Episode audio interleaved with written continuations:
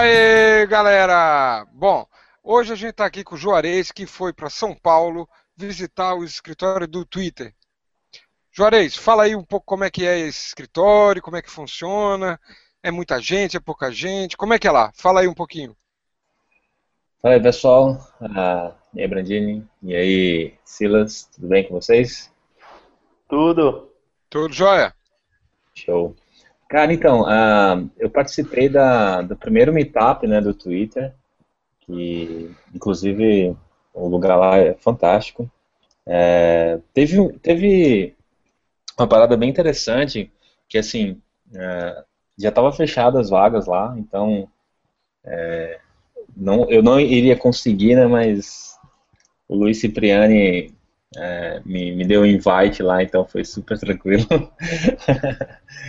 e, e, cara, é bem legal, assim, o, o escritório do, o novo do Twitter fica lá na Faria Lima, perto do escritório do Google.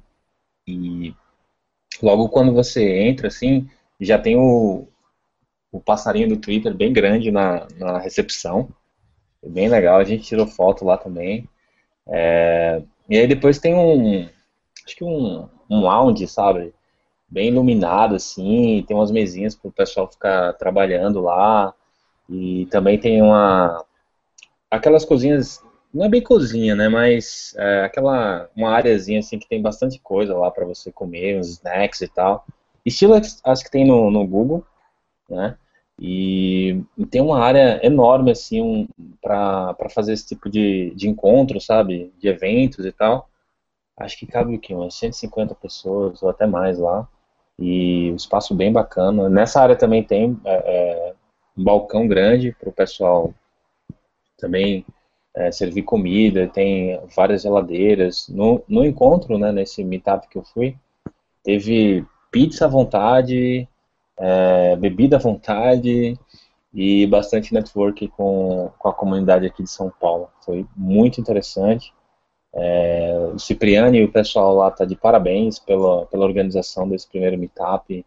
É, teve camisa do Twitter para todo mundo que participou.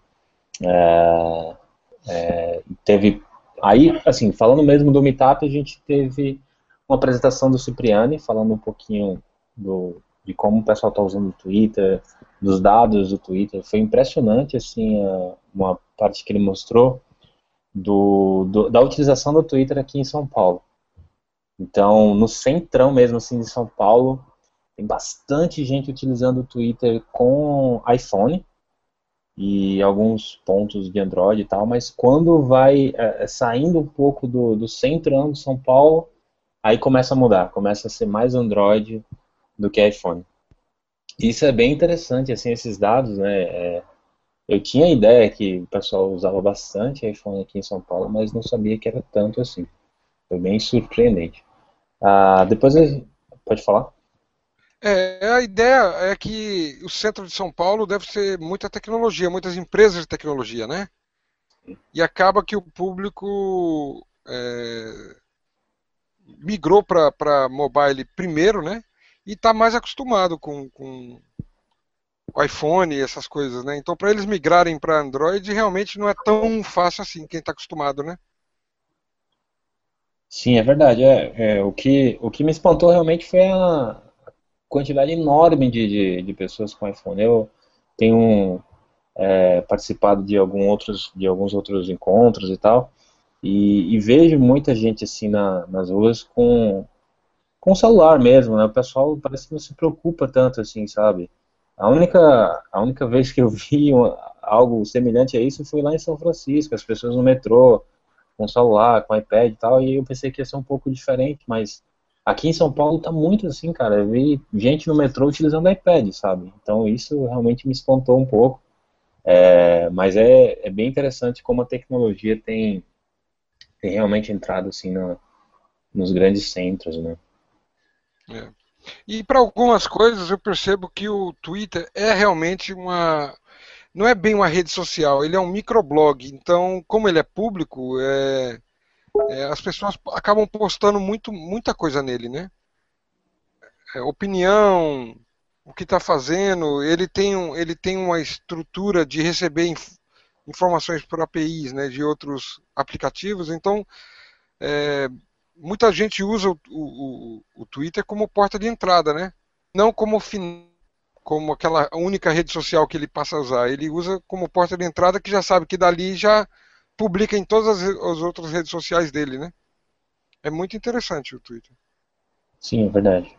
Ô Juarez, só voltando mais um pouco falando sobre o escritório do Twitter, é, tu sabe me informar é, quais são as áreas que o escritório do Twitter aqui no Brasil estão atuando? Se, é, se tem dev, se é só marketing, o que, quais são as áreas que o escritório aqui está atuando mesmo? Então, Silas, é, pelo que eu sei, cara, na verdade aqui no, no Brasil, de developer mesmo, só tem o Cipriani, né? E, e aí o restante é área mais comercial e tal, né? É, o, que eu, o que é interessante no, no, nesse, nesse novo escritório, assim, né, é que podem surgir oportunidades justamente a, a partir desse novo escritório, né, que eles estão com, com essa nova infraestrutura esse, essa, e essas outras coisas que tem lá no, no escritório deles. Mas atualmente, pelo que sei, só tem realmente o, o Cipriani. Mas com certeza eles devem expandir é, no próximo ano. Uma, só para fazer um recap rápido assim do, do que rolou lá no, no Meetup do Twitter, né? Ah, então eu já falei que a gente teve o Cipriani falando um pouquinho né, sobre os dados e o que acontece no Twitter e também ele fez um ele fez um demonstrativo lá, na verdade uma demonstração de, de como você pode utilizar a API do Twitter com Raspberry Pi. Isso foi muito legal. Ele fez um, uma parada que tipo você pode mandar um tweet e, e tocar uma música lá que pode ser do, do Spotify ou de outros provedores de música. É, depois teve é, pessoal falando sobre o Genip, que foi uma ferramenta comprada pelo Twitter recentemente, acho que no começo desse ano. Ah, depois a gente teve também, cara, uma palestra super bacana sobre o Fabric, que infelizmente ainda não está disponível a parte web do Fabric, né, então desenvolvedores web não conseguem utilizar ainda, né, o Digits, por exemplo, uh, mas para quem é desenvolvedor mobile com Android e iOS, já podem utilizar o Fabric, é muito interessante, tem bastante coisa legal. É, quem quiser saber mais sobre o Fabric, é, pode assistir a palestra no Flight, né, que foi a conferência do Twitter, que aconteceu lá em São Francisco, e eles gravaram. Então, quem tiver mais interesse, é só acessar lá é, essa palestra. Inclusive, eu estou utilizando o Fabric é, desde que eu fui para Maceió, que eu conheci Cipriano lá, e ele também deu uma palestra sobre o Fabric. Cara, eu me interessei bastante e eu só fiquei com aquela dúvida, rapaz, será que é difícil utilizar o Distis? Será que é difícil utilizar a API do Twitter com Fabric e tudo mais? Cara, é show de bola. É muito fácil. É, sei lá, é, são poucos linhas de código. Você pode implementar um verificador de número, nesse caso, para login com distes. É muito, muito legal mesmo. Eu recomendo bastante, velho. E o que é interessante é que também eles tiveram uma preocupação enorme na parte de interface, assim, do, do próprio Fabric, né? E as coisas são realmente muito legais, muito intuitivas, assim, o pessoal mostrando realmente é bem interessante. Um, depois a gente teve, é, para encerrar o Meetup, a gente teve o, o Carlos Lemos é, falando como ele utilizou a API do Twitter nas plataformas do, do, do Globo Esporte na Copa. Cara, foi muito, muito da hora é, essa ferramenta que que eles criaram assim e, e, eles criaram muito rápido, sabe, com utilizando aquele aquela API do Twitter que eles têm de Twitter Streaming. E aí eles fizeram tipo como se fosse uma timeline do jogo, sabe? Então é, tem lá, você começa, você dá o play, por exemplo, lá nessa timeline que eles criaram, e aí vai aparecendo a, a, os jogadores que foram mencionados no Twitter durante a partida e tal, tal, tal. Nossa, muito da hora, muito legal mesmo. E ele mostrou esse case lá para encerrar o meetup. E além disso, também né, teve bastante oportunidade de, de networking né, da comunidade daqui de São Paulo, foi bem interessante.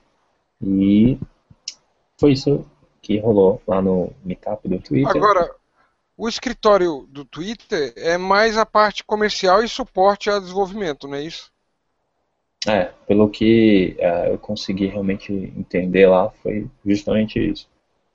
Ah, entendi. Mas eles devem dar um suporte bem legal para quem desenvolve aplicativo, né? Sim, com certeza. O Cipriani está é, fazendo um trabalho muito legal e usando é, vários exemplos, né? Lá no, no, GitHub, por exemplo, dele você pode encontrar é, vários exemplos de utilização da API do Twitter e tudo mais. Uhum. É, interessante, cara. Eu acho que ver essas empresas assim de tecnologias que já são sólidas, não essas que aparecem da noite para o dia ou que startup que ainda vão ser empresas, né? Mas eu digo uma empresa que já é sólida como é o Twitter, é interessante você ver que eles têm uma estrutura organizacional muito interessante, né? Eles têm um produto bom e tem uma estrutura comercial, uma estrutura de, de de empresa mesmo, bem interessante de você ver aonde você quer chegar, né? Quando a sua empresa crescer, a ideia é que ela vá se tornar algo daquele tipo, né? Bem Sim, é. estruturada. É, é algo realmente a se espelhar, né? E aí eu queria que o Juarez hoje capitaneasse esse, esse podcast. Tudo bem, Juarez? Pode ser? Tudo bem, cara. Vamos lá.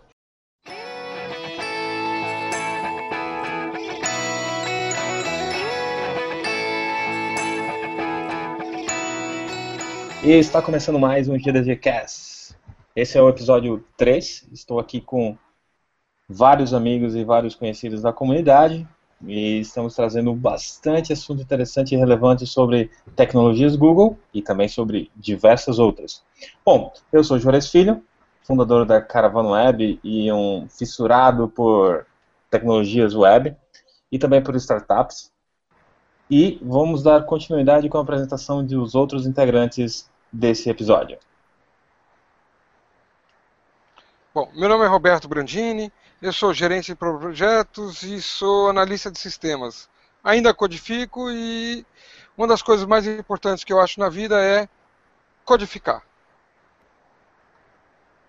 Bom, sou Silas, sou aqui de, o organizer de, do GDG João Pessoa. Atualmente estou trabalhando com desenvolvimento Android e estou aqui para bater um papo sobre tecnologia com todos vocês. Sou Elias de Oliveira, front-end e GDG Fortaleza. E para dar continuidade, vamos falar sobre como você desenvolve seus sistemas. Ferramentas de mockup, gestão de projeto, codificação, metodologia de desenvolvimento de equipes e ferramentas, pagas ou gratuitas. Vamos lá então vou falar um pouco sobre como é que eu trabalho. É, inicialmente eu faço uma entrevista com o cliente, vejo o que, que ele está querendo, essa é a fase de levantamento de requisito, para entender o que é que ele precisa na empresa dele e o que é que ele quer que seja desenvolvido para ele. É, em seguida eu demonstro a ele o que, é que eu já tenho e a gente vai conversando para ver o que, que dá para adaptar ou o que eu já tenho que já serve para ele.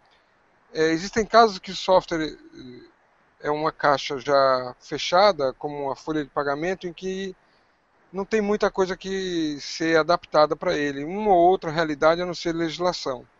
Mas nos sistemas normais, é, sempre tem alguma alteração para ser feita e automação comercial, cada cliente é de um jeito.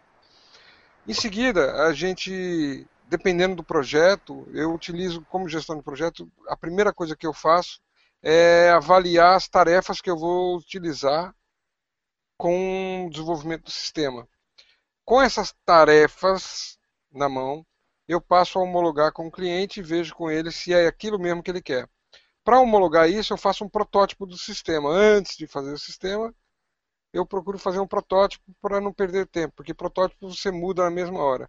Só que eu sempre faço um protótipo descartável. Então eu uso essas ferramentas, a Louca, é, Marvel, Pop 2.0, são ferramentas que você vai desenvolver um protótipo descartável. Eu digo descartável porque é, antigamente as pessoas utilizavam é, o MS Access como protótipo e como o sistema dava para rodar no cliente, acabava que o protótipo virava já a ferramenta final. Então, para não ter mais esse tipo de problema, eu não desenvolvo mais protótipo usável. É, não uso nenhuma ferramenta em que possa ser usável o protótipo, nem na, na nem .NET, nem Fox Pro, não gero nenhuma ferramenta que dê para ele usar, só para ele entender como é que é o sistema dele. Tudo certo, acertamos já quais são as tarefas que vão ser feitas, ele, ele aceitou o protótipo, é aquilo mesmo. Agora eu vou me organizar. É, vou usar um MS Project para delimitar quanto tempo, quebrar essas tarefas em tarefas menores, para ter uma ideia de tempo e baseado nesse tempo eu tenho uma ideia de custo que eu vou passar para ele. Por experiência, eu já tenho uma ideia de quanto tempo leva um cadastro de cliente, quanto tempo leva um cadastro de uma venda, um cadastro de um patrimônio. Então eu vou utilizar a minha experiência com uma ferramenta como o MS Project para dar um orçamento e um, uma organização de cronograma de quanto tempo eu vou levar para fazer esse, essa ferramenta. Dependendo do tamanho do projeto, eu vou ter que, vou ter que contratar mais pessoas. Um DBA, um, um gerente de negócios que vai pegar a legislação e me ajudar a, a traduzir a legislação para um código. Feito isso, aí agora eu vou na parte de codificação, que é criar um ambiente. No meu caso, eu uso sempre um sistema de versionamento, o SVN, que a gente tem na nossa empresa um servidor de SVN, que todas as, as versões que foram feitas das aplicações desde 2009, eu tenho todas as versões de todos os meus aplicativos lá para exatamente saber como andou evoluindo o sistema. Isso tanto quando eu trabalho só, ou quando só codificando, ou quando eu trabalho só como gerente de projetos em que tem outras pessoas que estão jogando versão.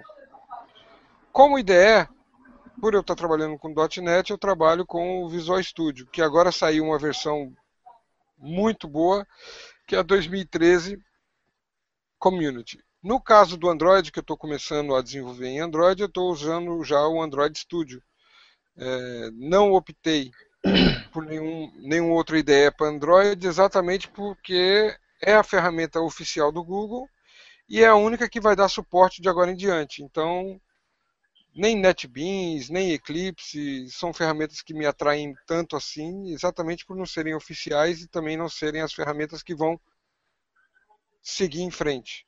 No caso de uma aplicação web ou Windows, eu ainda utilizo o Visual Studio e percebo que cada mundo de desenvolvimento tem a sua, a sua ideia melhor. A linguagem que eu utilizo para ambiente web é C Sharp, né, com todo aquele framework do .NET. É, no caso do Android eu estou utilizando Java.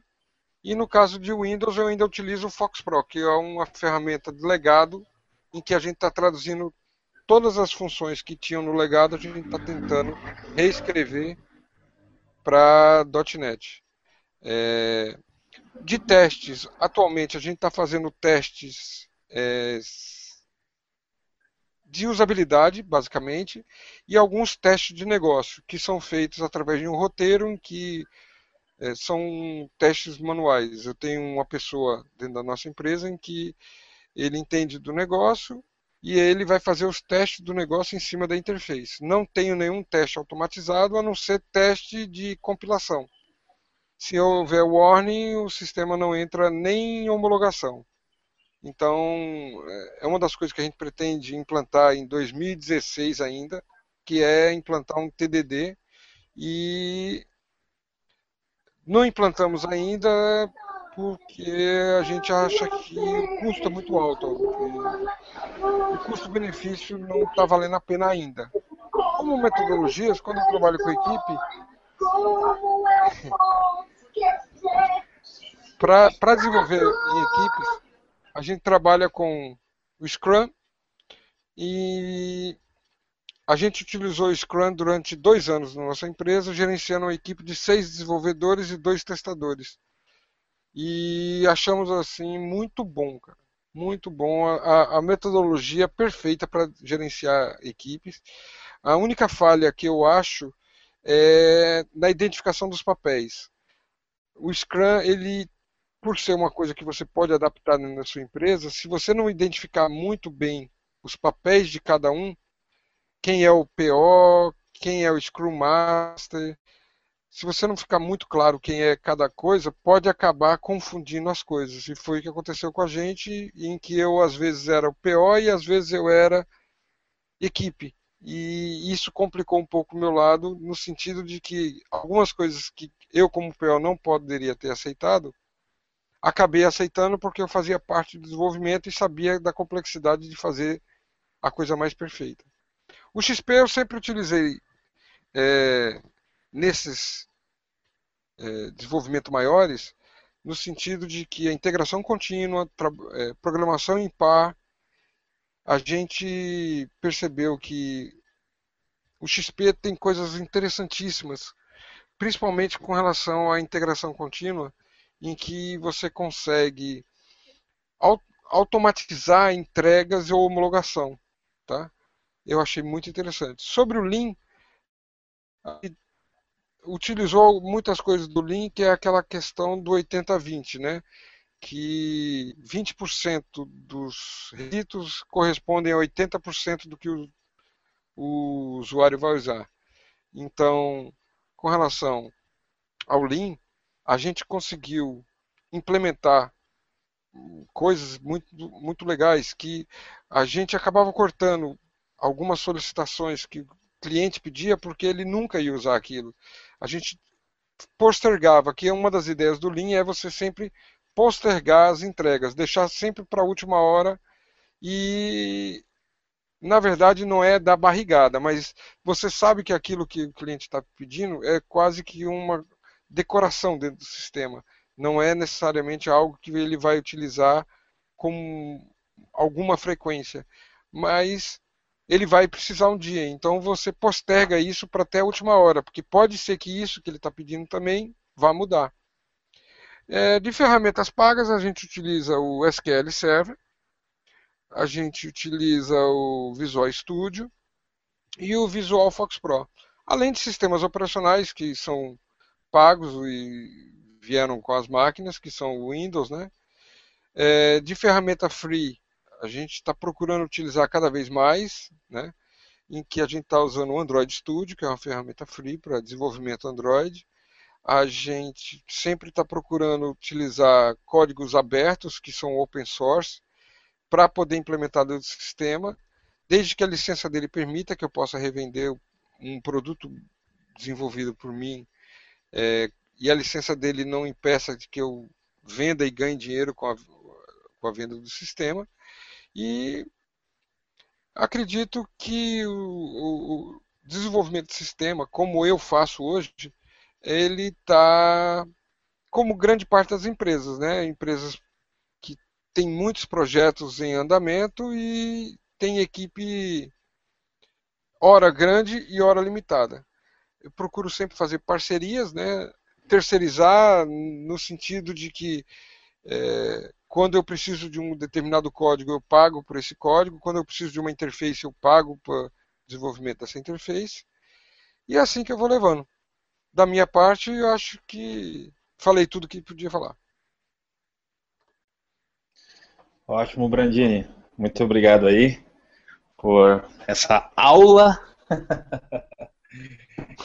e gostaria agora de ouvir um pouco é, do Elias falar um pouquinho das ferramentas de mockup que ele utiliza nos projetos dele. Opa, Juarez. Cara, é, assim, hoje atualmente, assim, pelo menos falar do, do perfil que hoje eu estou trabalhando, né? Hoje eu, eu acabei montando um, uma ideia que é uma ideia que é a Desvulga tal, é, onde eu centralizo é, todos, as, todos os meus projetos profissionalmente, assim, falando, tá? Hoje é, eu não presto, eu presto serviço para agências e empresa, mas hoje eu não, eu não me sinto mais numa indo pra, trabalhar numa agência tal. E por isso eu tive que me reinventar a cada a cada passagem assim por, por clientes assim, desafio gigantesco. Teve um cliente meu, é cliente que presta serviço na China, em Londres, meu, no Reino Unido aí, todo para aquele lado, Brasil também. E, e aí eu percebi que eu realmente estou no caminho certo, mas vou, vou ter que começar a usar ferramentas mais interessantes e vendável realmente, tal. Você desenvolver e vender um produto é, é bem complicado. Então, principalmente quem é desenvolvedor, tal. Nem todo, nem todo desenvolvedor consegue vender. Então, por isso ferramentas de, de mockup, como o Brandinho mesmo mencionou, eu, eu não uso a louca tal. Eu já tinha visto falar, mas eu não eu não utilizei. Assim que que a gente começou a construir essa pauta, eu já dei uma olhada, achei muito interessante e tal e já adicionei aqui para fazer um, fazer um estudo mais aprofundado. Mas Marvel e, e, e, Pop 2 é o que eu utilizo mais, principalmente o Marvel, tá, que me dá um, um pouco mais de liberdade e mais protótipo de clientes, porque o Pop na, na versão gratuita só disponibiliza do, dois projetos e não tem integração com, com, com colaboradores. É, mas assim, são ferramentas fantásticas e eu uso muita filosofia. Quando a gente começa a ganhar um, bastante grana é, com, com um determinado software, recomendo sempre sair da versão fria para uma, uma paga tal. Vale a pena. Incentiva quem também desenvolve também do outro lado, né? Isso ajuda a manter né, a ferramenta. E com relação à gestão de, de projeto, é, hoje eu estou focando mais na, na ferramenta, na ferramenta do App, adquiri agora recentemente tal, e vi que realmente é, essa ferramenta atende todas as minhas necessidades de, de projeto. É algo, não vai usar aquela uma filosofia, vamos dizer assim, de PMBOK e tal. Faz um enxugamento realmente desses processos é, complexos e torna bem bem básico e, e com os dashboards e tal, te deixa assim é, depois do café da manhã, e você olha para aquele dashboard, opa, que tarefa está em risco, que projeto está em andamento, e você começa a ter aquela, aquela dimensão de, de como é que vai estar tá o seu dia, onde é, em que projeto você vai, vai ter um foco maior, e, e o bacana tal dessa ferramenta que me chamou bastante atenção do Dutch App é que eu consigo colocar colaboradores, parceiros que tanto é, desenvolvimento quanto de gestão de projeto também é possível o cara adicionar esse, esse profissional quando você quer tirar um pouquinho da atenção de negócio e fazer esse compartilhamento dessa, dessas demandas de, de, digamos, se eu fecho com agência, então eu posso adicionar uma pessoa que também vai participar de negócio, de fechamento de valores, é, porque a ferramenta permite discutir projeto, discutir tarefas, discutir é, documentos inseridos dentro do, dentro do software. Então, e o bacana, meu, você tem todas aquelas as atividades registradas e o mais interessante, permite, você pode habilitar dentro da, da ferramenta, na hora da instalação, você permitir que é, o cliente também possa ter acesso a ferramenta. Então, remotamente, o cliente vai estar vai tá sabendo é, como é que está o projeto dele, se está se tá em risco, está dentro do, do cronograma, quanto é que ele já, já pagou. Então, isso salva, com certeza, a minha vida e isso é de, de grande importância para qualquer desenvolvedor, principalmente dar uma, uma, uma dica assim, quem é freelance, meu, procura esse tipo de ferramenta, ah, não, Elisa, ah, eu não posso adquirir agora, tal. Olha o preço da ferramenta, 49 dólares, tal. Mas não puxando é, sardinha aqui para a ferramenta do cara, mas foi o que me apaixonou mesmo. É, e assim, ele disponibilizou uma versão gratuita, que é o Solo app tal. Acho que é, quem é freelancer bem arrisque a utilizar essa ferramenta e fazer com que uma ferramenta indiretamente seja é, o seu chefe tal. Acho que é bom sempre quando quando você vai trabalhar como freelancer ou está prestando serviço para a empresa, é uma ferramenta que fica te cobrando também de, de que atividade está né, tá precisando de uma atenção maior naquele momento. E assim, aqui eu já, já estudei bastante tal, estou é, terminando meu curso de engenharia de software tal, é, e, e, assim, é, fiz e estou concluindo esse, esse curso tal, Photoshop, é, questão mesmo na monografia, mas o que eu vejo muito é desenvolvedor ainda se amarrando mesmo, um profissional mesmo, se amarrando muito essa questão de, é, da gestão do projeto mesmo, não dá aquela atenção, né? Você é, é, que eu falo sempre para meus colegas tal, você imagina, você investir 10 mil no, no, no software, você, você já sente aquela, aquela a, a perna bambeando, rapaz, será que valeria a pena tal? Imagine o cliente vai investir 200 mil, 300, 300 mil, 1 milhão, então isso é comum tal, ferramentas quando você começa, vai, vai desenvolver do zero, é, preço chega de forma exorbitante, então, meu, gestão de projeto é, é recomendação, tal. Eu utilizo bastante Scrum Board também, tal, para para fazer meu controle. Eu tenho até uma lousa gigantesca aqui em casa e eu procuro sempre estar tá, tá utilizando, pelo menos é, fazendo um, um, um, basicão, adaptando o, o Scrum tal à, à minha realidade. E chegando aqui a parte de codificação em ambiente, como estou muito focado em, em, em front-end e back-end direcionado a umas linguagens que não seja Java tal, não tenho nada contra, mas eu sei Java tal, mas é o, é o suficiente para ver que é, dá para me sobreviver com, com HTML5, CS3, JavaScript. Então, eu tenho é, Visual Studio instalado, mas a, abro pouco a, a, a ferramenta. Então, hoje eu, tô, hoje eu utilizo o editor tal, que é o Sublime e o Brax, que é, são ferramentas que no meu dia a dia atende plenamente. E com relação à linguagem, eu estou muito focado em, em, em, Python, PHP, e como já mencionei, HTML5, CS3, JavaScript e tal, são, são a, a as minhas paixões. Com relação à metodologia, já experimentei Scrum, XP. É, hoje, como eu estou muito focado é, em trabalhar remotamente com, com, com amigos e, e empresas fora, é, eu, eu, utilizo bastante Scrum, é o que normalmente, é, mundialmente, se utiliza mais. E realmente é o que atende a minha realidade, né? E, e falando com relação a ferramentas, é, ferramentas pagas. Meu, desenvolvedores, a partir do momento que vocês estiverem ganhando dinheiro com a ferramenta, comprem. É, hoje em dia, hoje um desenvolvedor consegue comprar um WebStorm, a, a, a família JetBrains aí que é fantástica, o Sublime, então isso é essencial, meu. Não fica bonito a galera utilizar software pirata, baixar torrent, isso aí eu acho que não é legal. A partir do momento que você ganha dinheiro, é, utilize as ferramentas que te dê rapidez e, e produtividade, comprem e usem com muito amor. E com certeza, quando houver uma atualização, vai ter sempre uma versão ali para quem já é, já é cliente, tal, vamos dizer assim.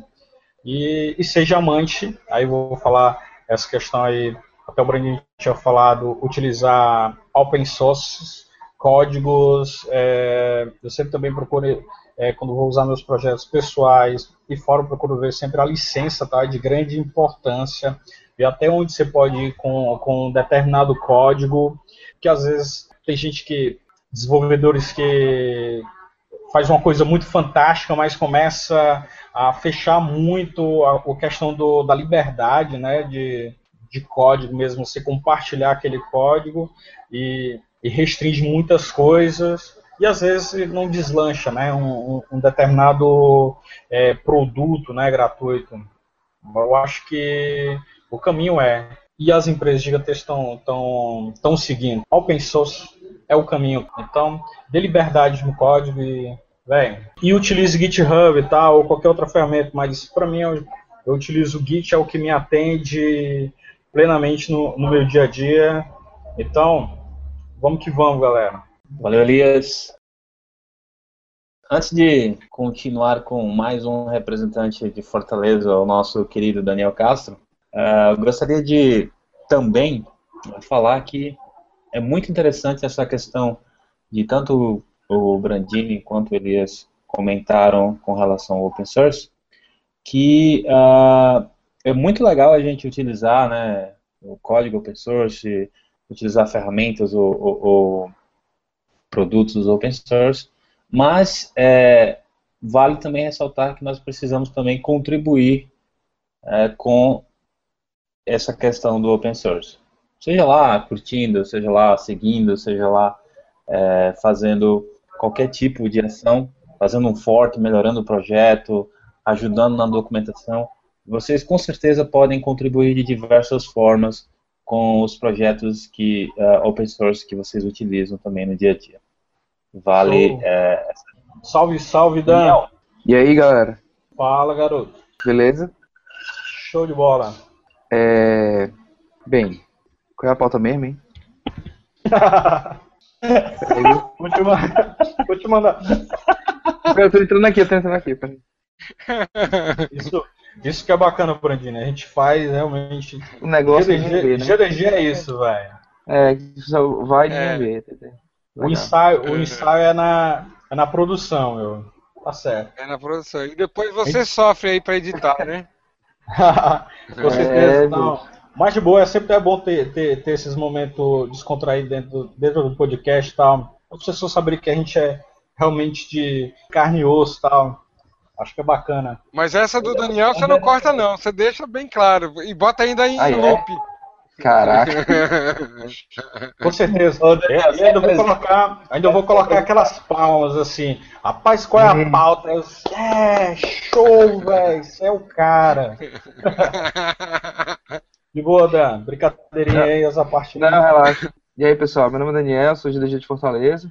Essa parte aqui de ferramentas de mockup, de protótipo, eu, como agora estou trabalhando como freelancer, o que eu recebo é geralmente é o PSD, mas assim, às vezes eu preciso passar o, o- a parte de desktop pro e desktop mobile, então eu uso para prototipar o, o mockup, Balsamic Mockup, não sei se vocês conhecem. É, ele é muito bom, ele, foi, ele é feito em Adobe Air, e aí ele é bem conhecido, tem plugin pro, pro, pro Chrome também. É, gestão de projeto, bem, isso eu não uso muito não. Na verdade, eu tento usar um, um Trello da vida, que é meio, né, um Kanban, né, que o pessoal chama. É, Fala de Kanban não que o, que o Brandini mete a P, viu, é velho? mesmo, né? É, É. cara, eu tenho, eu tenho que estudar mais isso, viu, Brandinho? Eu disse pra ele que dá pra, dá pra adaptar umas ideias tal, de é, é, é, pegar Tem uns Scrum backlogs, aí começar, é, Scrum Ban. Não é, Mas não é- não é que eu sou contra Kanban, não, sabe?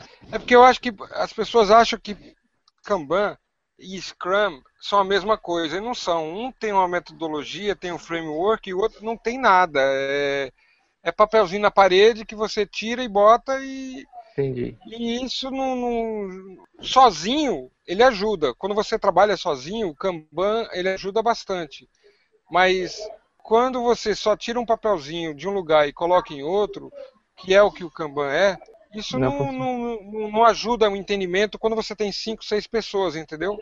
Você, às vezes você pode estar fazendo uma coisa, a outra pessoa está tirando um papelzinho e está dizendo que entregou, mas aquilo ali não quer dizer que está integrado ao outra parte do projeto, se foi testado, quem. Entendeu? Não, não tem aquela reunião diária, não tem a reunião de início e de finalização. Você não tem assim uma integração das pessoas, entendeu? Você tem pessoas que estão tirando papelzinho e estão fazendo. Quando você trabalha sozinho, é até interessante, né? Não, mas, mas dá, Brandini, mas dá. Eu digo assim, no, no eu digo também muito do, do da equipe e tal, não querendo tomar muito tempo o tempo do Dan aí na, na fala dele e tal, mas eu digo assim, é sempre polêmico e tal. Mas uma coisa, uma coisa é, tal, é, é essa questão de do cliente investir e às vezes é muita questão de documentação, principalmente no curso que eu, que eu, que eu fiz, tal, de engenharia, é, a gente questionava muito essa questão de, rapaz, é, depende do tamanho do projeto e complexidade de documentos. Meu, tinha disciplina que eu tinha que preencher trocentos documentos que, às vezes, o, o, profe, o professor mesmo até tirava, ó, não preciso disso. Não. Ele dava um, um resumaço meio de que tipo de documento era usado é, diário em uma empresa gigantesca aqui de, de Fortaleza tal, mas mesmo assim é aquela coisa meio que verbosa, tal demais, é muita é muita informação que o cliente está pagando, que você, você como gerente de projeto também não está não, não tá lá de graça, e nem o desenvolvedor, aquele time dele em que momento eu vou chamar o, o desenvolvedor, em que momento eu vou chamar o front-end, e ali os caras vão receber. Então isso também impacta a questão de custo, né? Então, às vezes o Scrum Ban, já vi ó, é, uma equipe de mais de 10 pessoas utilizarem assim de forma fantástica tal. Então, depende também do, do background, também do da equipe e tal. Acho que e, e o time de sincronização, né? Mas de boa, tal. Depois a gente arruma essa briga mais daqui um pedacinho até o final do podcast a gente vai discutindo, tal. Se liga, mano. Deixa, deixa o Kanban de lado. então, boa, então, eu uso meio que um Kanban aí com um Trello, e mais, é, mais ou menos isso. Para codificação, né, o ambiente que eu uso é o Git, com o GitLab ou o Bitbucket, e é também onde a empresa que eu estou prestando serviço usa. Ideia eu uso o Sublime, mas aí, tipo, eu testo em projeto IN. Todo dia eu abro o Atom, o Bracket, o Sublime e o WebStorm e volto para o Sublime. Sempre é assim. Mas aí continuo no Sublime. É a linguagem, JavaScript, HTML, CSS, só que eu uso, no resto eu não sei nada, PHP é básico mesmo. Teste, como sempre, nenhum front-end faz, né? Ou não, mas tipo, a gente faz. É, e a metodologia, como foi falado lá em cima, né? Tipo, na gestão de projeto eu uso o Trello e nas metodologias de desenvolvimento de equipes a gente usa o, o, o, Kanban mesmo. E ferramentas pagas eu tenho a licença do Sublime, que eu comprei. Free eu uso o Git, de ferramenta mesmo. Acho que de ferramenta paga só o, o Sublime mesmo.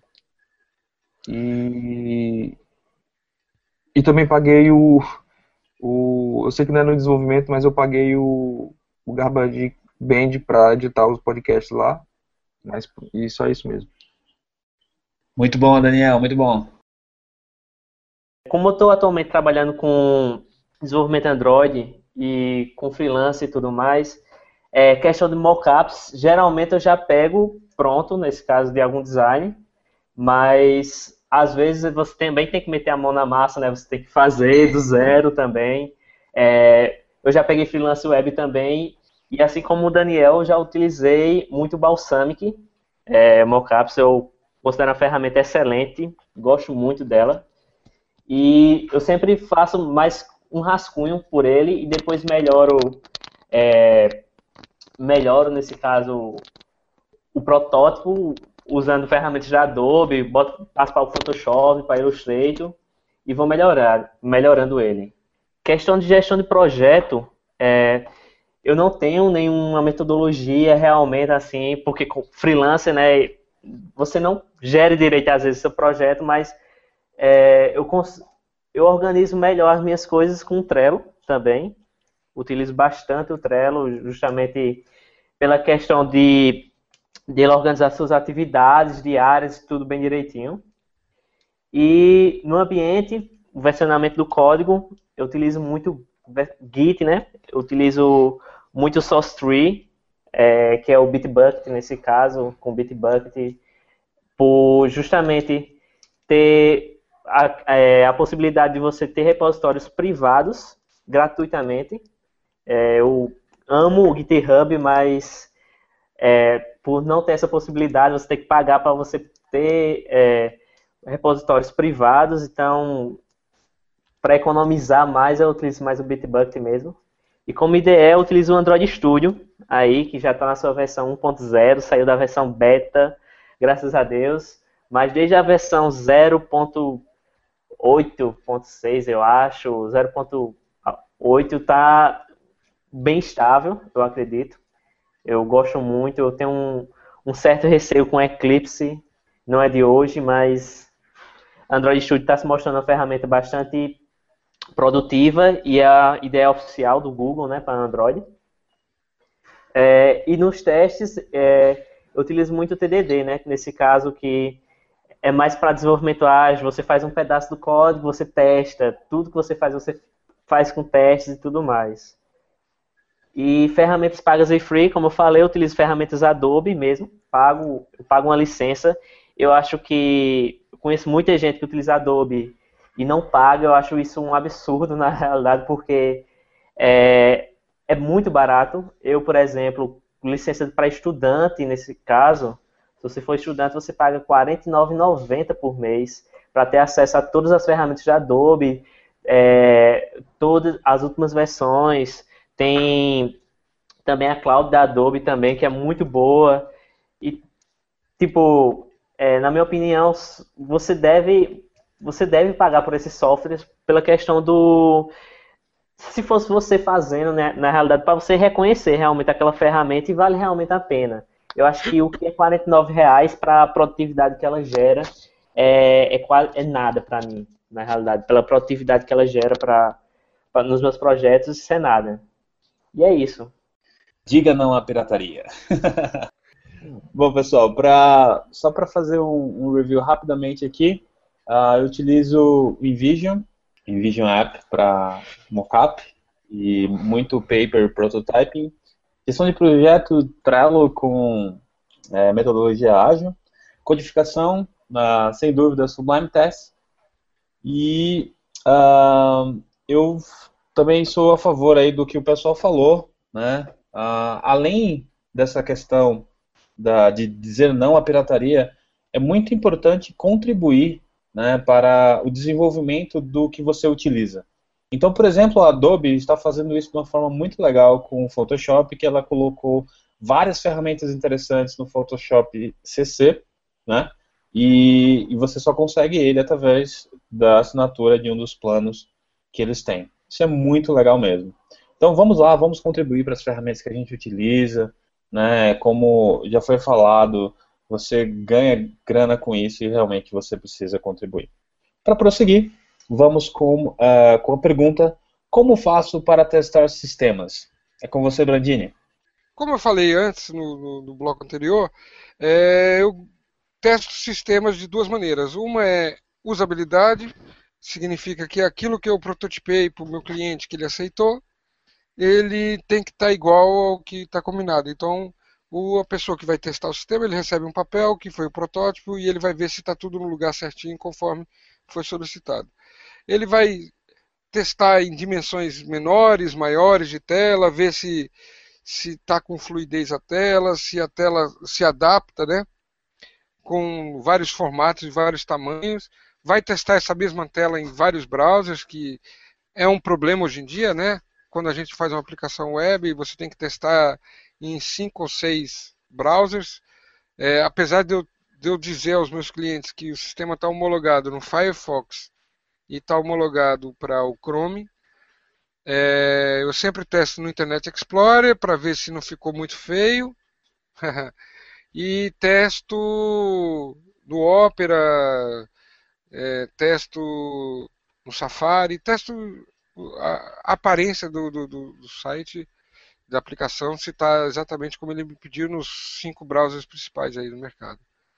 Feito isso, a gente vai em frente, vai testar agora a parte de negócio, que é muito comum. A, a gente tem lá um campo de data, só pode aceitar uma data válida se em algum momento a pessoa não botar data, botar data zero e aquele campo exige negócio, ele vai receber um roteirinho dizendo que aqueles campos têm que estar preenchidos. E o meu testador vai exatamente testar para saber se o sistema está bloqueando a entrada. Vai testar todas as, as funcionalidades nos cinco browsers, porque se um, em um browser não funcionar, eu tenho que descobrir por que, que não funcionou. Depois a gente vai testar a parte de gravação de banco de dados. A pessoa vai entrar com os dados, eu vou manualmente ver se aquelas informações ficaram exatamente como precisavam estar lá. Então, nosso teste é, é, é meio trabalhoso. Normalmente a gente testa o sistema em, em, em conjunto. Uma pessoa de banco de dados ligada a uma pessoa de interface com a terceira pessoa que também entende de negócio para ver se a, a parte final está conforme foi solicitada pelo cliente e as regras de negócio estão todas sendo aceitas. Uma das coisas que eu faço para facilitar o meu trabalho é, no documento que ele recebe, cada regra de negócio tem um número. Então, quando o teste não passar, o mesmo número, regra de negócio, é, gravar cadastro de nota fiscal, regra número 1. Um, Então vai aparecer para ele que aquela informação dele não passou por causa da regra de negócio 001, de gravação de nota fiscal, nota fiscal 001. Então, até mesmo para depois achar é, a codificação fica muito mais fácil. Então, tanto no documento que eu faço, eu vou colocando as regras de negócio, e dentro do sistema é o mesmo número de regra para ele poder fazer. A parte de teste de funcionalidade de negócio é assim que a gente faz, meio manual, não tem nada automatizado. Minha parte, como eu faço meu teste, é isso aí. Agora é vocês.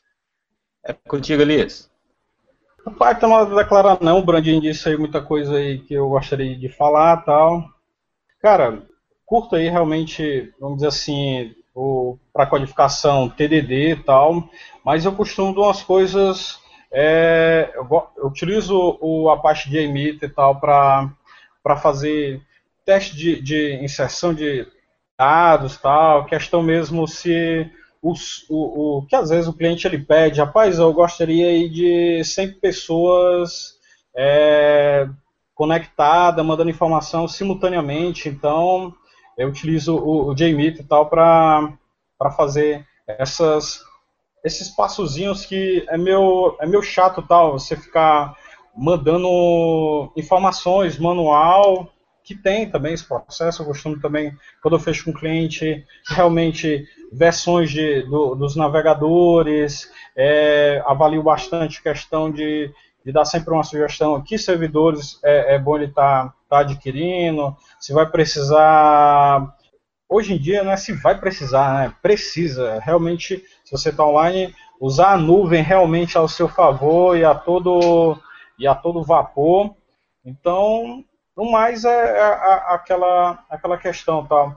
Faz um, uma automação aí com, com Grunt, é uma ferramenta fantástica. Bota para fazer é, teste de performance com PaySpeed e tal. Então, sempre testar em diversos navegadores de forma de forma manual também eu curto eu curto isso tal sempre tá, tá testando ver se realmente está é, atendendo a minha expectativa como desenvolvedor. Depois eu parto para o cliente começo a homologar realmente gerar uma documentação é, na entrega tal para não ter aquele problema ah mas no meu agora tá dando tá dando erro então sempre fechando um contrato o software permanece em bom uso por, por um bom tempo tal. Acho que no mais é, é isso mesmo. E as ferramentas comuns realmente para JavaScript e tal. Teste de usabilidade, como o Bradinho falou também, eu aplico bastante. Acho que grande de importância e tal. E também chamar, chamar o cliente também para o cliente que eu digo assim, pessoa, às vezes, muitas vezes o cliente e o Brandinho vai concordar, tal, muitas vezes o cliente não está disponível tal para você mas é bom sempre documentar e fechar com ele. Você é o cara do, do, do pagamento tal, mas quem vai utilizar, é, quem é o usuário final realmente de fato que vai me mostrar aqueles erros mais absurdos possíveis que podem acontecer no navegador, que no meu não acontece, mas no dele com certeza vai acontecer, velho. Usuário, usuário final é o cara, é o cara para te mostrar grandes falhas. Então sempre tenho procuro saber quem é o usuário, usuário final para estar tá validando com ele, convidando sempre para estar tá fazendo os testes também. É de grande importância tal. Acho que no mais é isso, tá? Então, agora é minha vez, né? É, eu uso, como eu sou front-end, eu uso os browsers para teste. Né? Eu uso no cinco browsers, Chrome, Firefox, Safari, Opera e Internet Explorer. Desenvolvo em cima do, do Chrome para uso de teste de responsividade, eu uso o DevTools do, do Chrome, que está fantástico. A gente consegue ver as media queries, consegue fazer teste de conexão. E, é, e aí, quando eu tenho um dispositivo, eu testo também nos dispositivos. Para sincronizar isso, eu uso o Browser Sync, que usa o Node, que aí faço isso junto com o Grunt ou o Gulp. E no mais é isso, eu, eu uso para teste mesmo, eu no seu front eu uso muito, muito browser, né? Então, tipo, teste de, de usabilidade também uso, mas a questão de sistema mesmo, aí é a questão do back eu não pego muito. Então, eu uso mais o, o, os browsers mesmo. Valeu, pessoal. Então, como a maioria é front-end aqui, né? uh, o pessoal realmente usa bastante ferramentas de teste uh, baseado em browser. Eu gostaria de destacar a ferramenta de Mobile Friendly Test do Google, que você pode encontrar no, no, no Webmasters, na né, Google Webmasters. Então você procura, obviamente, no Google e você vai encontrar.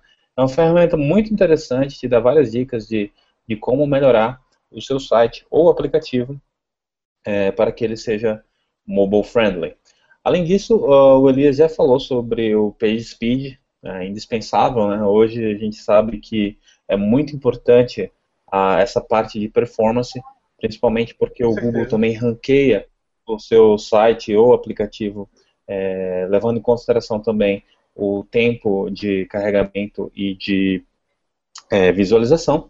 E para quem usa C++ e gostaria de se aventurar um pouco mais nessa parte de uh, ferramentas de teste, o Google também disponibiliza um framework de teste para isso. Bom, uma outra dica que eu gostaria de falar também é que eu fui no Next Level Apps, que aconteceu uh, no Centro de Convenções e Bolsas aqui em São Paulo, e muito se falou sobre tecnologias Google, Android e várias outras. Mas o que ficou bem claro é que uh, o Android Studio é realmente a IDE que o Google vai adotar, já está adotando e vai realmente só continuar falando sobre isso. Então, desculpe aqueles que utilizam ainda Eclipse, mas vocês precisarão migrar com urgência. Bom, continuando, agora nós temos um, um bloco bem interessante é, falando sobre o que vai bombar em 2015. E aí, Brandini? Bom, dessa tendência que está tendo agora de novidades, eu acredito que o Google Car vai pegar, até mesmo porque a indústria automobilística vai fazer um diferencial. Hoje em dia, você vê propaganda de carro, não falando do carro, mas falando do, da sensação que é dirigir o carro, do, de vários, várias coisas que não são necessariamente o carro. Ah, meu carro vai ter Wi-Fi, meu carro vai ter isso.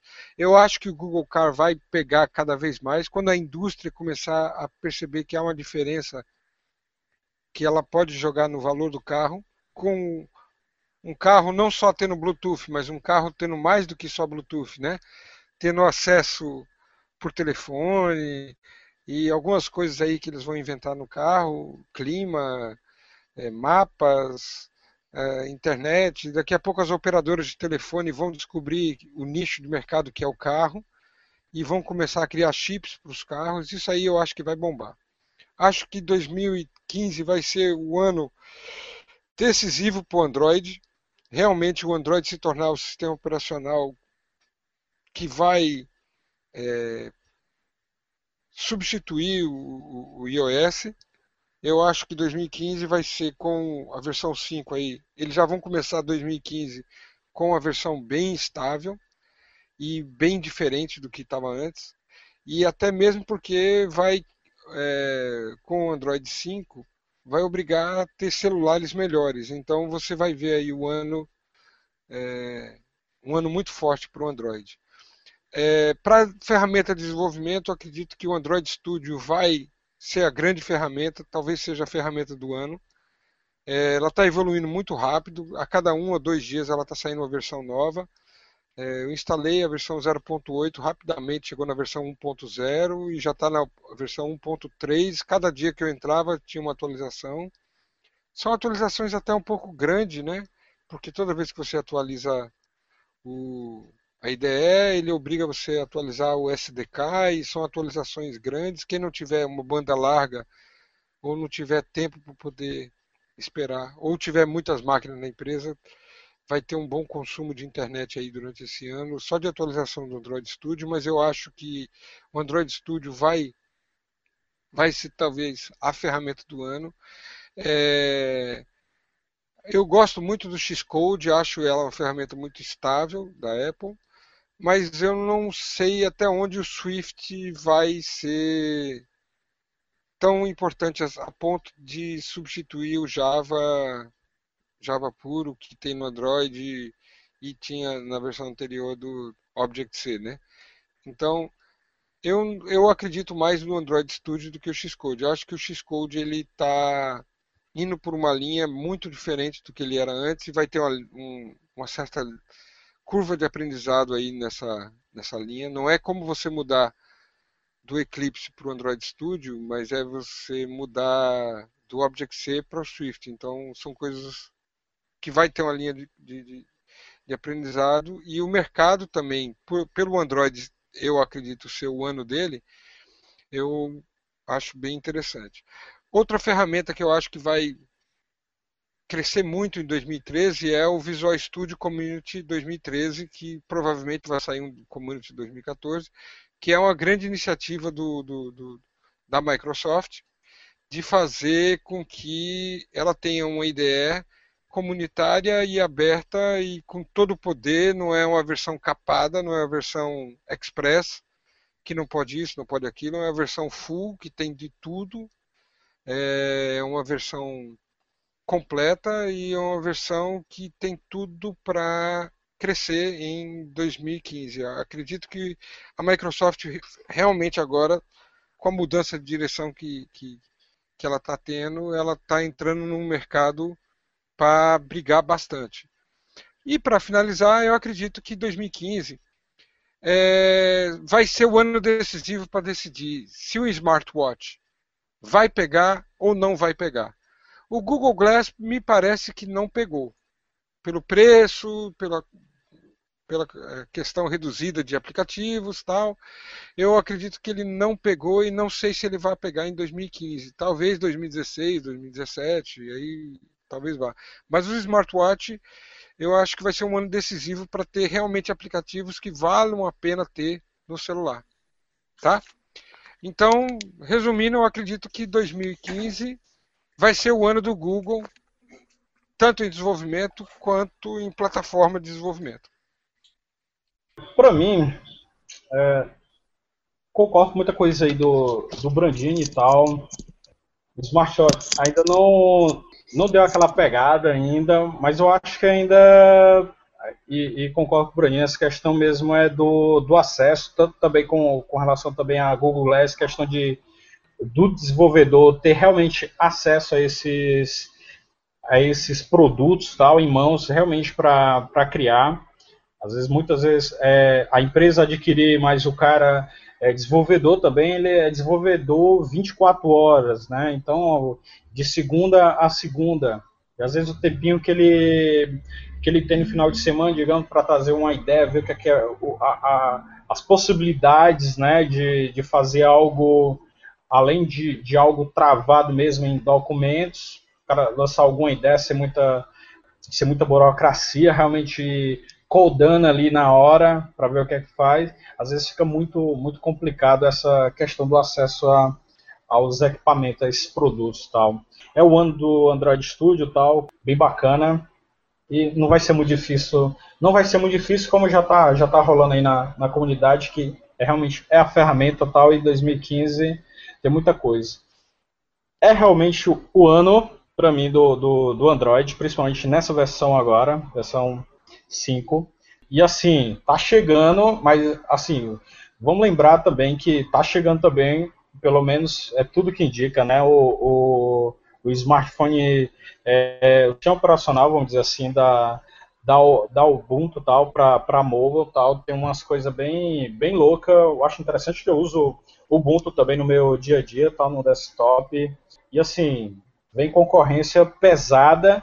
E Firefox aí também já está em, em 28 países também, apesar que são, são sistemas operacionais de peso também, não vamos deixar assim, ah, a gente sabe que Android é, chegou onde chegou e, e com certeza né, agora que vai parar tal com, com tantas ideias aí surgindo, mas temos aí muita muito sistema operacional chegando aí e vamos ver tal é importante tal esse esse equilíbrio tal do, do mercado. E para mim uma coisa que também e acho que é nós que somos é, GDG é, é, de grande importância também e, e, e fomentar o Google Chromecast tal. É, eu possuo um e, e assim você vamos dizer assim espelhar sua tela na, na sua TV mais rápido que uma Smart TV foi assim fantástico. E eu vejo no, no em, olhando assim para negócio, aí a gente volta àquela ideia, Brand, né, a questão do, do teste, apresentar o produto para o cliente. Cara, às vezes a gente a, a, aponta no produto, bota na mão dele, mas numa reunião mais apresentar os mockups, aí tudinho, os protótipos, como é que vai funcionar, você colocar na tela ali, na TV, na sala de reunião, vamos dizer assim, ou, ou no seu home office, é, o produto na, na TV, você mostrando o passo a passo como é que vai ser, o Chromecast aí, meu, fantástico. Para mim, isso vende um produto bem rápido para o cliente, deixa ele satisfeito no, numa reunião sem muitos fazendo aquele brainstorms ali de ideia, o que é que pode melhorar ou não na, naquele aplicativo tal. E acho que é mais ou menos isso e muita coisa aí estão por vir. Vamos que vamos aí. Então, é, eu acho que vai ser o ano do Android também, certo? Tem muita coisa. Com certeza vai ser o ano do, smart, do, do smartwatch. Vai ser, vai ter muita coisa legal, bacana, até mesmo porque vai vir aí o da Apple também, né? A concorrência boa. É, Chromecast e Google TV também vão vir com muita força. E o Google Glass, eu queria que, que fosse, sabe?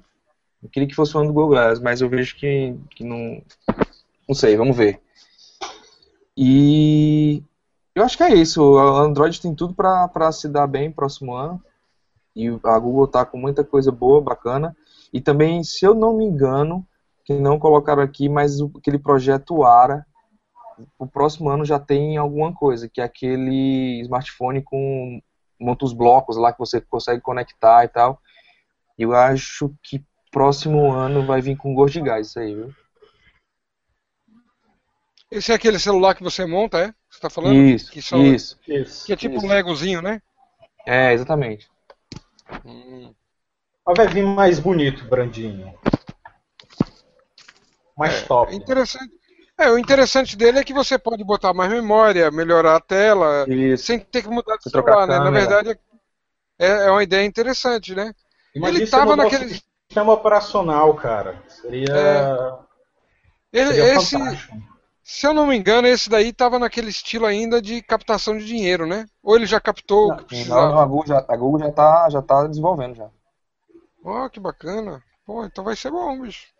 É porque Vai, não, é, é- é um super mega computador né, que nós temos em mãos aí e, e, e tem um tempo de vida útil muito, às vezes eu digo assim, mais curto do que um, um notebook e tal. Ah, dura, mas questão de. é, quando eu digo. A questão do prazer de ter aquele, aquele é, sistema operacional atualizado, apesar de você usar uma coisa mais. Ah, um smartphone mais sucateado. Meu, se passou de, de dois anos e meio, três anos, acho que nem chega nem a três anos, meu. Tu já tem que, antes disso aí, tu já tem que trocar de celular, ah, já deve ter trocado já umas duas vezes para se manter antenado. E eu acho que esse projeto aí do ar aí foi muito bacana aí, informado aí pelo Dan, tá? Não sei se vocês viram hoje o post que eu Fala, fiz. Silas, tua vez. Só para Ah, atrapalhar. Não sei se vocês viram o post que eu fiz hoje, que o número de mobile no mundo é 4 bilhões de pessoas trocando de, de celulares a cada dois anos. E de PCs Aí. é 1,6 bilhões mudando a cada 5 anos. É, Então você percebe que O é, lixo eletrônico é gigantesco, meu. é, o mercado é enorme. O mercado de consumo de celulares é muito maior do que. Vamos lá. Próximo agora. Então, eu acho que, como todos afirmaram aí também, eu espero, eu torço muito para que em 2015 seja o ano do Android, realmente aí, com Android Wear, é, com a Google TV, Android, Android Car nesse caso também. É, o smartwatch eu acho que começou a entrou agora no nesse último semestre, né, a ser vendido com, com força realmente o Android Wear realmente smartwatch já existia, outros da Sony, da Samsung, mas não com Android Wear. É, eu acho que tá, em 2015 vai bombar, acho que vai vir com força. É, houve até algumas notícias aí dizendo que em 2014 coisas que não deram certo, aí botaram o smartwatch entre um deles. Mas eu não, eu não acredito que não deu certo, eu acredito que é- só está começando. É, é tanto que aqui no Brasil, quando a Motorola abriu para vender na loja oficial o Moto 360, eu, se eu não me engano, em uma ou foi duas horas já tinha encerrado, esgotado é, é, o estoque. Pô, e se isso não é sucesso, não sei o que é, tá ligado? Foi bizarro isso, mano. É. Muita gente querendo comprar, muito amigo meu, só soube duas horas depois, já tava esgotado. E eles ficaram muito com muita raiva. E esperaram para um, pra um novo estoque e tudo mais. Então acho que em 2015 isso tende a crescer. É, com o Apple Watch também, que está por vir aí em 2015. É, é sempre bom ter concorrência, certo? Então eu acho que as pessoas vão ter mais conhecimento do, do que é um smartwatch, do que é um relógio inteligente, do poder dele. É, então, eu acho que vai bombar isso em 2015. O Google Car, eu acho que hum, talvez não bombe pela questão que é algo ainda novo, algo que eu acho que nem todo mundo vai poder ter acesso ainda, não sei, não, não entendo muito bem, não estou muito por dentro dessas coisas, mas vai ser, acho que vai ter grandes avanços, sim, certo? E o Chromecast foi um, um, sucesso esse ano, na minha opinião. Foi um sucesso de vendas nos Estados Unidos. Aqui no Brasil, por enquanto eu estava nos Estados Unidos, lá era todo mundo dizendo, Silas, traz um Chromecast para mim. Eu acho que eu enchi a mala só de Chromecasts. É, eu, eu mesmo me lembro que trouxe uns 15 e vendi os 15 na mesma semana. Então, isso daí mostra a aderência ao Chromecast, certo? A Google TV, espero que pegue, é, eu, pessoalmente, com testes pessoais que eu fiz, hoje eu só nem TV, mas eu uso mesmo. Por mim, eu tirar até a parabólica aqui de casa, só fico na Google TV mesmo, com meus vídeos favoritos, é, com aplicativos próprios, até jogo mesmo. Pô, eu, eu gosto de jogar, um exemplo, Asphalt 8 no, no celular, jogo de carro, posso jogar na televisão agora aqui, para quem não tem videogame, isso é show de bola entendeu? Você pode jogar com seu amigo, é, você vai comprar um controle Bluetooth e se o jogo tiver suporte multiplayer, você pode jogar até com quatro, dois, três é, simultaneamente na sua casa. Então eu acho que isso é muito massa. Além de ser um Chromecast embutido dentro da Google TV também, né? Eu acho isso fantástico. E do Google Glass, eu acho que pela questão da privacidade, é, eu acho que não está tendo tanta aderência justamente por conta disso. Aqui no Brasil, é, eu não eu posso estar enganado, mas até onde eu, é, eu estava sabendo, a Anatel ainda não tinha homologado também. Então, por isso, um dos motivos também de não estar vendo aqui, só estava vendo em alguns países. Isso não é muito legal. E a questão da privacidade, quando, sei lá, você está num bar, você está conversando com alguém, você não sabe se essa pessoa está ali filmando, está tirando foto de você, isso às vezes é muito chato. Então, mas é uma tecnologia muito massa, muito legal. É, eu gostei muito, inclusive eu quero ter um, mas eu não sei se vai ser uma, uma tecnologia que bombe realmente. Uma coisa que, uma tecnologia que eu acho que pode, possa também ser pegado, que pode ser um substituto do Android Wear, que pelo que eu vi algumas funções são praticamente semelhantes. É o MotoHint também, que essa semana, eu não sei se foi ontem mesmo, é, começou a venda aqui no Brasil. Inclusive, pô, quando eu vi, eu já queria comprar um, sendo que, pelo que eu vi, é praticamente as mesmas coisas que o Android Wear faz, sendo que em vez de você estar vendo, em vez de estar no seu pulso, você está escutando as suas notificações, você pode responder com comando de voz, igual o Android Wear também. Mas eu, é, eu acredito que aparelhos como o MotoHint tenham, tendem a vir mais. Eu acho que é super útil no momento. Muito bom, pessoal. É, acredito que estamos bem para 2015, hein? então, uma coisa muito legal que eu acredito que vai fazer bastante sucesso em 2015 é justamente o material design.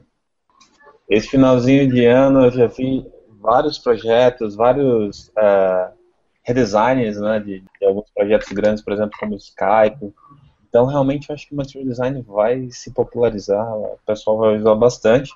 Uh, vai ser um hint bem interessante aí pra gente, uh, falando em termos de design, né?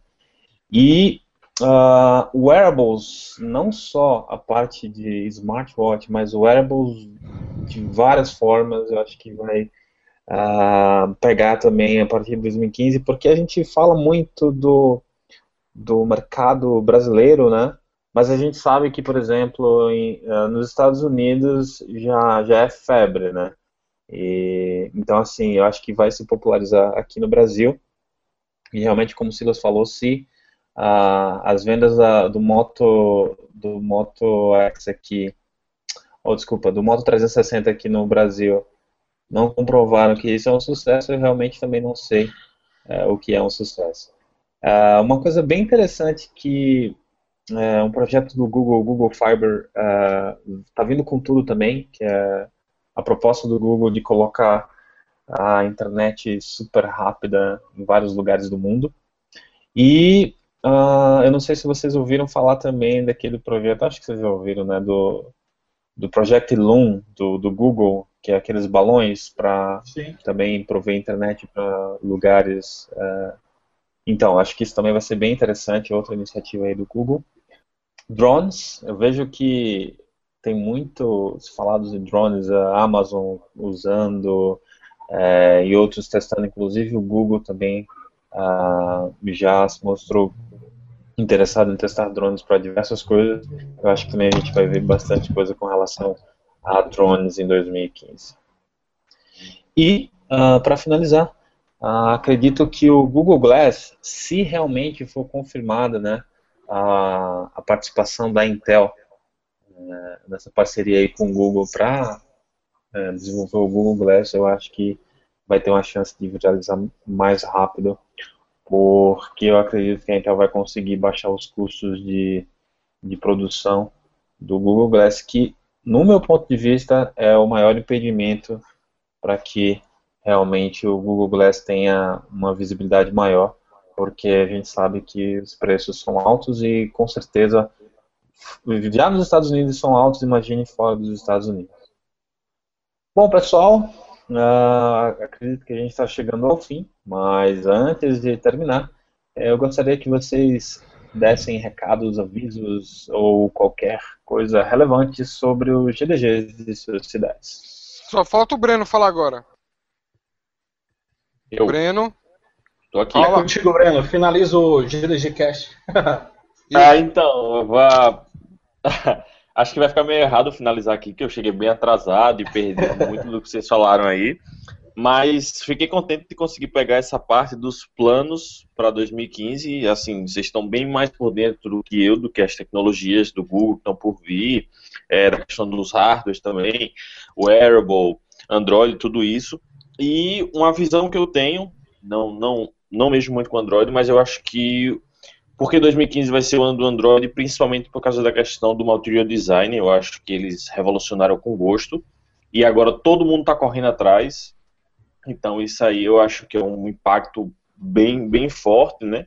Porque você vê que a gente se adapta aos padrões sem perceber e o Google conseguiu é, introduzir isso de uma forma muito legal, né? Só essa é a minha visão assim para 2015 da, da questão do Android, né? Da questão de wearable eu tô doido para ter o meu, então fica aí a minha ansiedade também para ter o, o, meu relógio aí poder programar com ele, tudo. Apesar de ter, já ter surgido a ideia do, oi. Pô, cara, deixava deixa, né? Fica aí a dica do presente de Natal, cara. Rapaz, é verdade. é verdade, viu? Bom, já que, é, como o Juarez falou, então ele vai presentear todo mundo com um aí, né? vai aí, vai aí no 25 de março, compra tudo baratinho aí, ó. e, então é isso, assim, eu só é, ouvi e aprendi bastante com o que vocês falaram em relação a tanta coisa boa que tá surgindo, velho. Acho que 2015 vai ser um ano muito bom para a gente que desenvolve, que gosta muito dessas tecnologias do Google. E também sem falar que é o ano do, do, do GDG e tal. Acho que 2014 foi muito. Essa é a palavra, foi muito foda, realmente. E 2015, com certeza.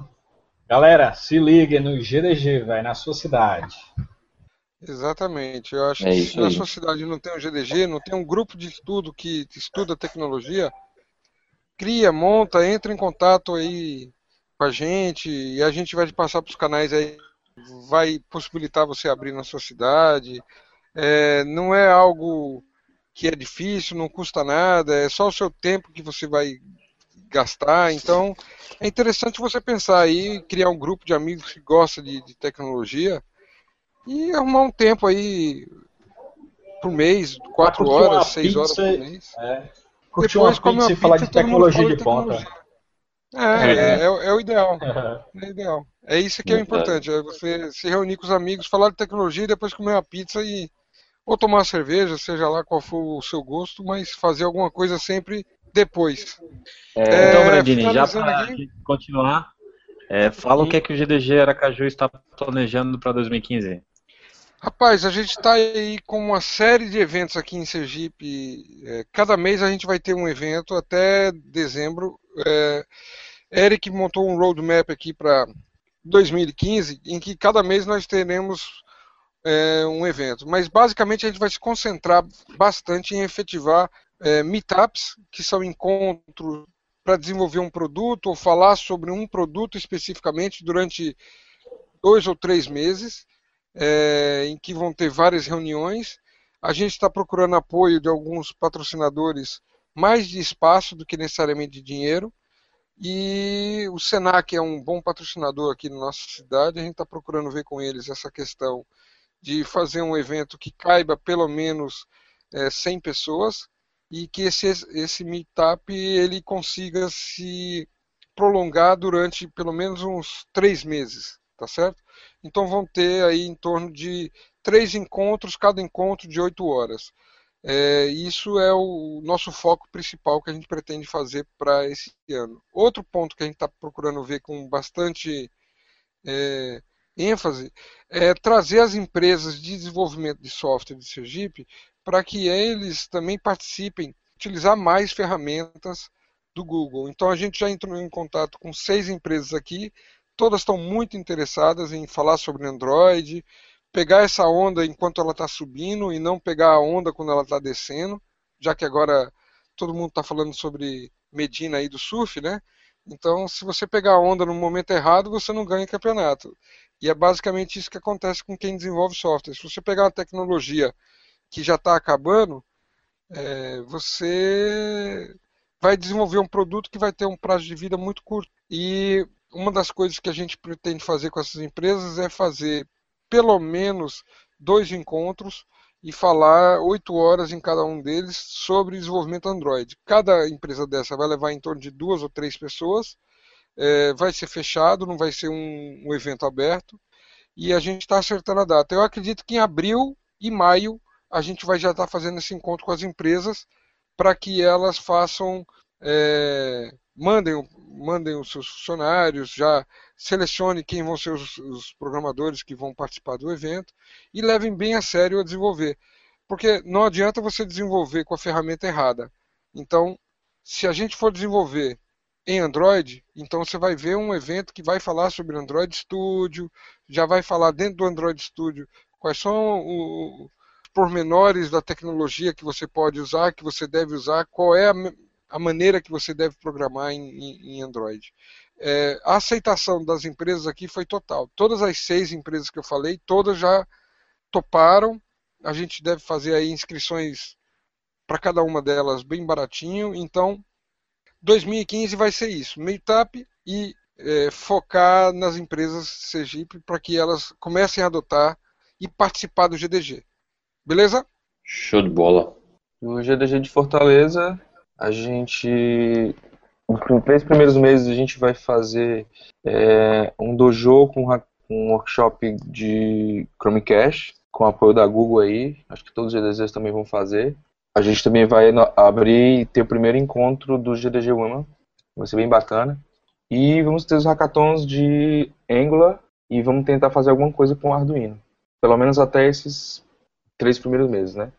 Depois a gente vê como é que vai ser.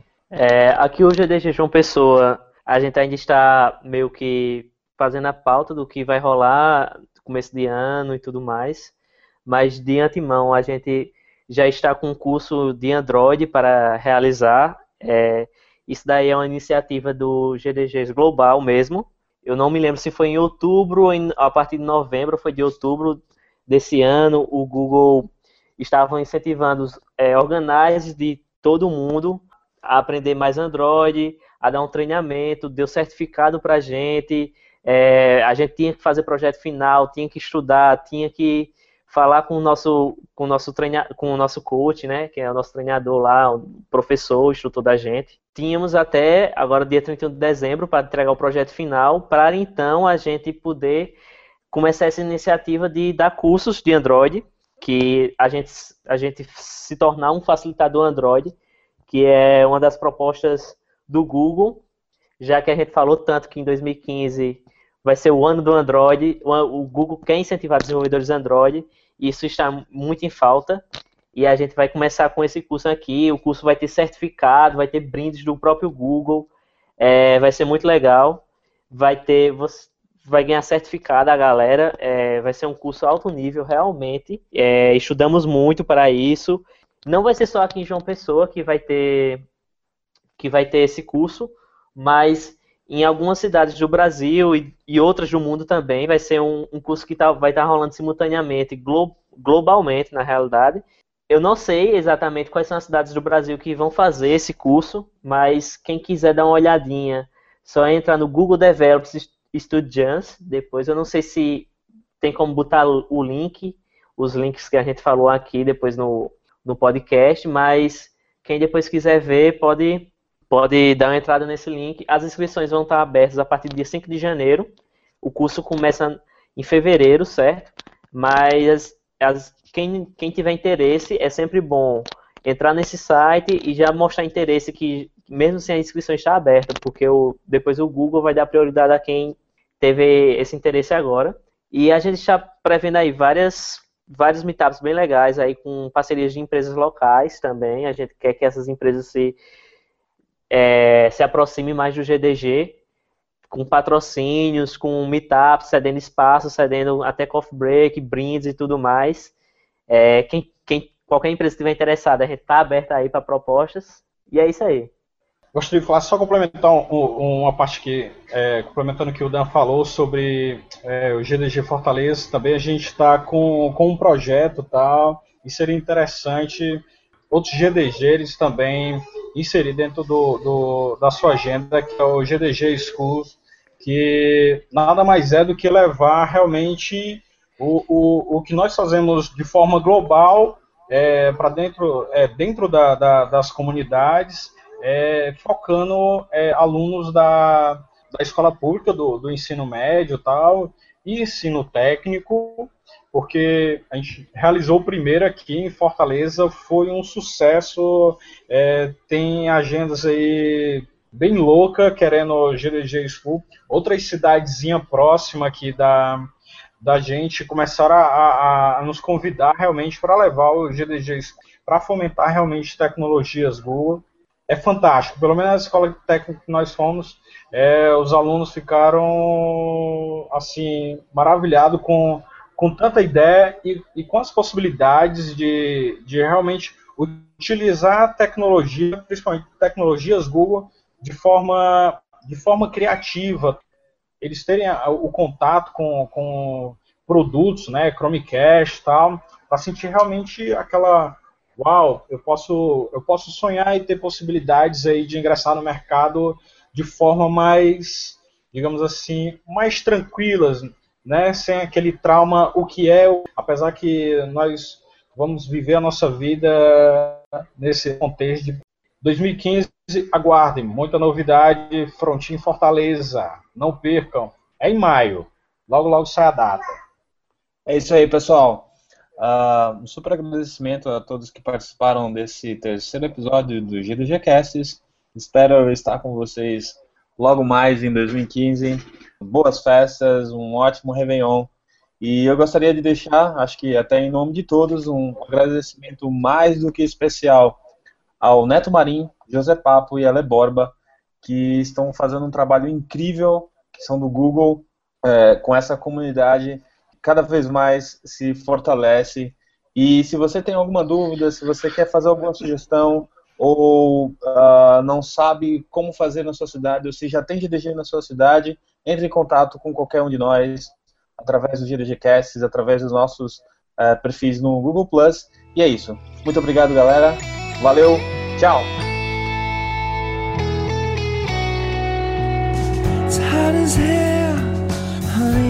this room. Sure hope the weather will break soon. The air is heavy, heavy as a truck. We need the rain to wash away our bad.